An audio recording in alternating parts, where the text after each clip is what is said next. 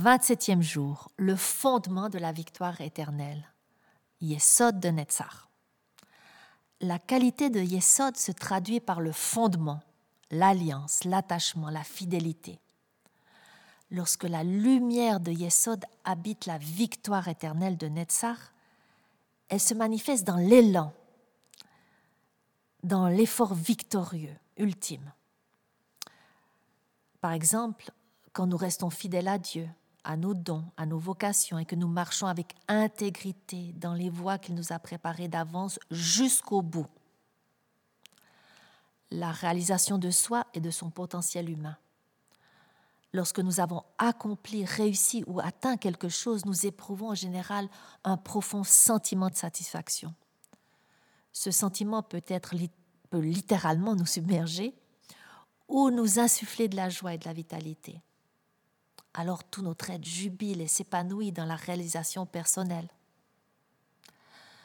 Le premier commandement que Dieu a donné à l'être humain dans la Genèse, c'est Soyez féconds et multipliez-vous.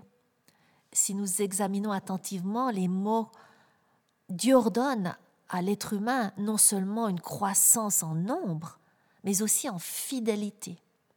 Du point de vue physique, l'humain reproduira un nouvel être humain fidèle à l'image de son parent, selon le modèle divin. Pourquoi répéter ces deux mots, soyez féconds et multipliez-vous Dieu appelle Adam et Ève à grandir et à augmenter et à s'accroître, à multiplier toutes les qualités et les dons qu'il leur a insufflés.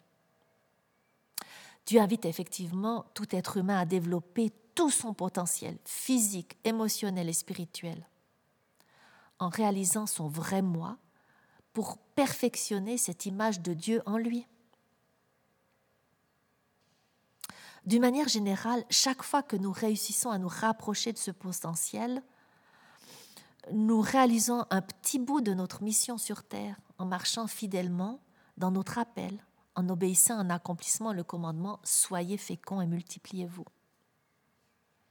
En Jésus, et grâce au Saint-Esprit, nous avons le privilège d'accueillir, de reconnaître, de pratiquer encore les dons spirituels qu'il a déposés en nous, qui vont toujours faciliter l'accomplissement de notre vocation prévue dès avant notre naissance, afin que nous restions fidèles à l'image véridique de Dieu et spécifique, cette image véridique et spécifique de Dieu en nous.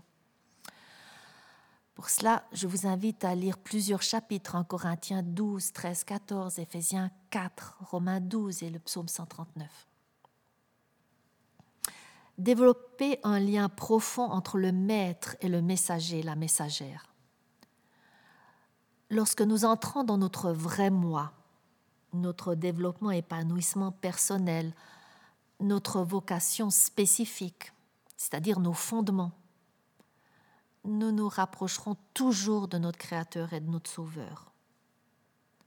En remplissant notre mission sur la terre, nous recevons un message particulier de l'Esprit à transmettre. Nous voyons cela dans les Écritures.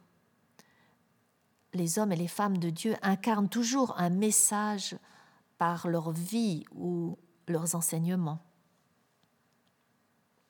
En d'autres termes, lorsque nous marchons dans ces voies, et dans notre vocation personnelle spécifique, nous entrons dans le grand plan de Dieu et nous renforçons automatiquement notre lien, notre attachement avec lui.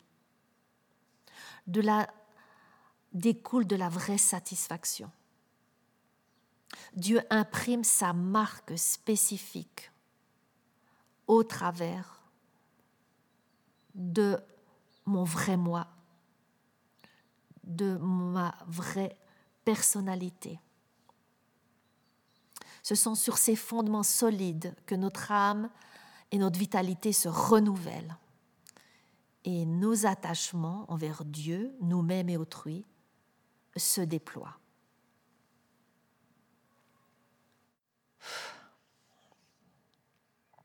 Question à méditer. Que ressens-tu à l'idée de vivre ici sur Terre avec pleine satisfaction? Es-tu capable de te réjouir vraiment? Consciente que ce sentiment de joie profonde provient de l'accomplissement de ta mission sur Terre et non des circonstances autour de toi?